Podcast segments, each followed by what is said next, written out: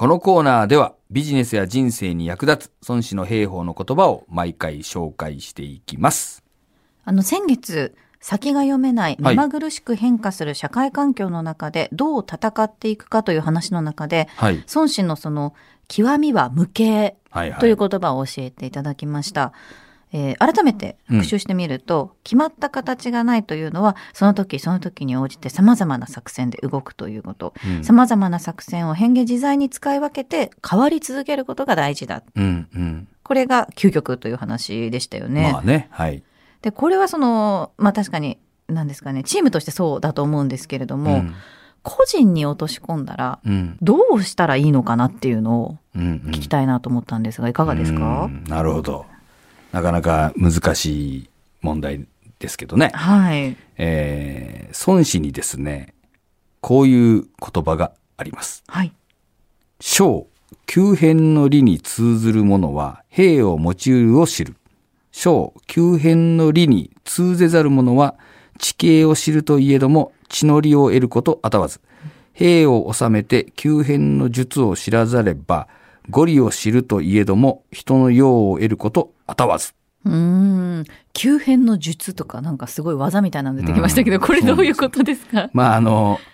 この急変っていう、まあ、あの変があるんだけど、9つの変化の変ですよね。そうそうそうそう。はいで、これはですね、何かっていうと、その、いろんな地形とかいろんな状況に応じて、何をやるべきかという、その、セオリーみたいなものなんですよ。例えば、あのーちょっとこう湿気の沼、沼地みたいなところは、には、駐屯しちゃダメだよとか、そんな教えがこう 9, 9個あるっていうはいことなんですよね。で、そのいうことをちゃんと理解をしておかないと、その兵を動かすのが難しいぞということなんですよね。つまり、うん。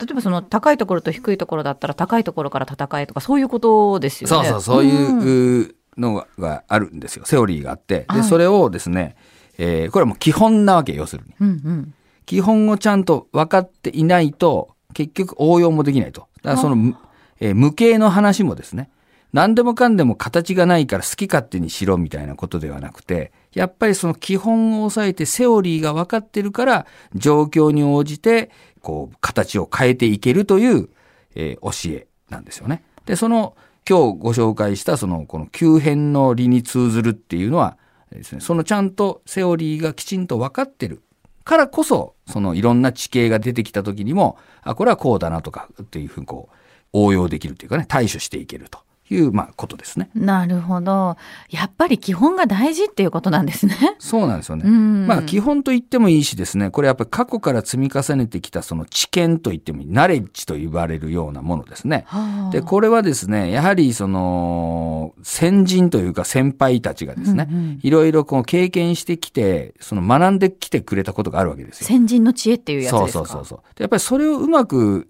使った方が時間の節約になりますよね。自分でもやってみて経験すりゃわかるっちゃわかるのかもしれないんだけど、そのためにはやっぱりいっぺん失敗したりとかしなきゃいけないんだけど、でもでも先輩たちがそんなことをやっててくれたんなら、教えといてもらったら、これは急変の利を知ったら、それぞれに合わせて、あ、これ先輩が言ってたことだなっていうのが分かったら、まあそれを気をつけてやればいいことになりますよね。ええまあ、そういうふうにあのやっていく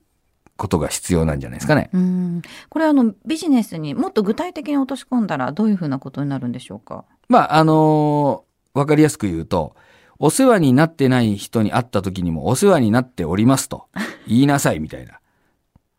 これはやっぱり先輩というか、教えてもらわないと言えないですよね。うんうん、賢いから急に思いつくみたいなもんじゃないんで。確かに。はい。なので、あの、そういうこう、自分で、なんかどうもいろんなとこ行ったらみんなお世話になってないのにお世話になってますって言ってるな、みたいな経験を通じて、あ、そういうビジネスでお世話になってますって言わなきゃいけないんだな、なんて気づく人もいるでしょうね。うんだけどそのためには1年かかるったじゃんって言ったら、その1年間失礼なことをししなきゃいけないことになるから、だからやっぱり最初にちゃんと教えてもらっとけば、そこを一気にクリアすることができますよね。まあ、みたいなことです。だから、過去の経験を踏まえて、こうやったらいいよっていうのがあるんだから、はいそれはですね、なんだその常識にとらわれたくないとか、いちいち人の言うこと聞きたくないとか、うん勝手なこと言わずに、基礎はちゃんと知っとかないと、結局応用もできないぞというのがこの孫子の教えなんだと。うんまあ、こう考えていただくとね、あの、ビジネスでももう全く同じような感じになります。でも最近はこうそのなんか昔からある古い慣習みたいなのに対して若い人たちが、うん。これは誰が決めたことなんだって言ったりとか なんかそういうこうん。声が出てきたりしてるのもあると思うんですけどそれでは全部全てひ頭から否定するわけじゃなくてどういうその経験が隠れてるのか先人たちの知恵がどういうのが書かれてるのかっていうのをしっかり見ていこうっていうことでもありますよね。そうですね。んなぜそういうそのルールなりね、そういうやり方が定着したのかを考えてみたら、やっぱりその裏にある道理が分かって、あ、だったら今もやった方がいいなということもあるかもしれないし、あ、だったら今の時代にはね、必要ないんじゃないですかということを言わなきゃいけないかもしれませんよね。うんうんまあ、例えば別にあのお世話になってないならお世話になってますと言わなくたっていいじゃんっていうことになればいいわけだけど、自分一人じゃなかなか変えられないけどね。まあでもそういうあのことです。意味のないこともあるけど、人と人とがですね、初対面でビジネスをスムーズに進めていくためには必要なことだと学ぶわけだよね。例えば名刺の扱い方なんかもそうなんだけど、な別にどこに置いてていいじゃんかとか、ポケットに入れたっていいじゃんとか言うけど、やっぱり名刺入れの上にちゃんと置きましょうとかいう、そういうことを学ぶから、ことがスムーズに進むわけですよね。だからそれはもう関係ない。俺は、俺にやには俺のやり方があるとか言い出したら、まあ、結局もったいないことになるっていうね。うんまあ、時間の無駄なんですよ。っていう、まあ、ことですね。うんなるほど、はい。ちなみに今はこうせテレワークなどで、はいなかなか先輩たちからそういう話を直接聞いたりとか、うんうんすることが難しくなってる、うなんだよねはい、新入社員の方とかもいらっしゃると思うんですけども、そういう時って何かこう、まあ、先輩の所作をうん。モニター越しに見るとか、うんそういうことぐらいしかできないんですかね。まあ、そういうのがあるんでですね、やはりその、特に経験のこう少ないね、えーまあ新人はもちろんなんですけども、若い人とか、まあ、若くなくても転職とかして、その仕事が新しい仕事であれば同じことなんですけども、やっぱり場を共有して、